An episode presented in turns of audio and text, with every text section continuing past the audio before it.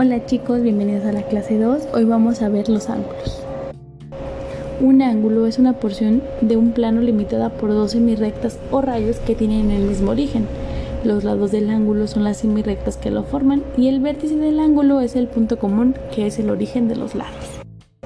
Un ángulo completo es aquel que está delimitado por dos semirrectas que coinciden, es decir, que da toda una vuelta completa.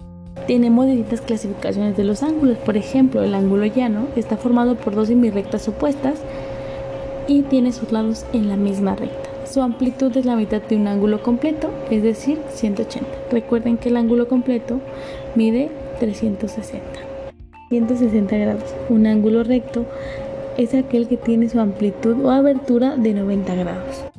Mientras que un ángulo agudo es aquel cuya amplitud es menor que la del recto, es decir, como máximo de 90 grados, es decir, de 0 a 90. Un ángulo obtuso es aquel cuya amplitud va desde los 90 grados hasta los 180, antes de llegar a ser un ángulo llano. Un ángulo cóncavo es aquel que vale menos que un llano, por ello se dice que los ángulos cóncavos comprenden a los ángulos rectos, agudos y obtusos. Un ángulo convexo es aquel que vale más que un llano, es decir, mayor a 180 grados. Un ángulo suplementario son los que sumados valen 180, es decir, forman un ángulo llano. Los ángulos complementarios son aquellos que sumados valen 90, es decir, conforman un ángulo recto. También tenemos los ángulos consecutivos, que son los que tienen un mismo vértice y un lado en común. También tenemos los ángulos adyacentes.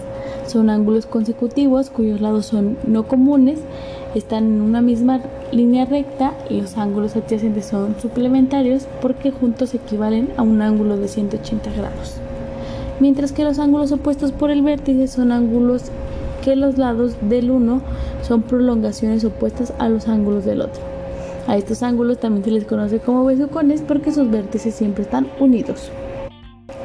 Recordemos que para la medición de ángulos también se necesita un transportador que va desde 0 hasta 180. Es decir, nuestro transportador está formado por un ángulo llano.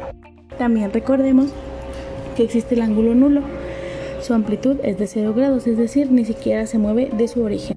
Bueno chicos, este fue un recordatorio súper breve de los ángulos, espero les sirva porque los vamos a ocupar y espero que trabajen mucho. Si tienen alguna duda ya saben, pregunten.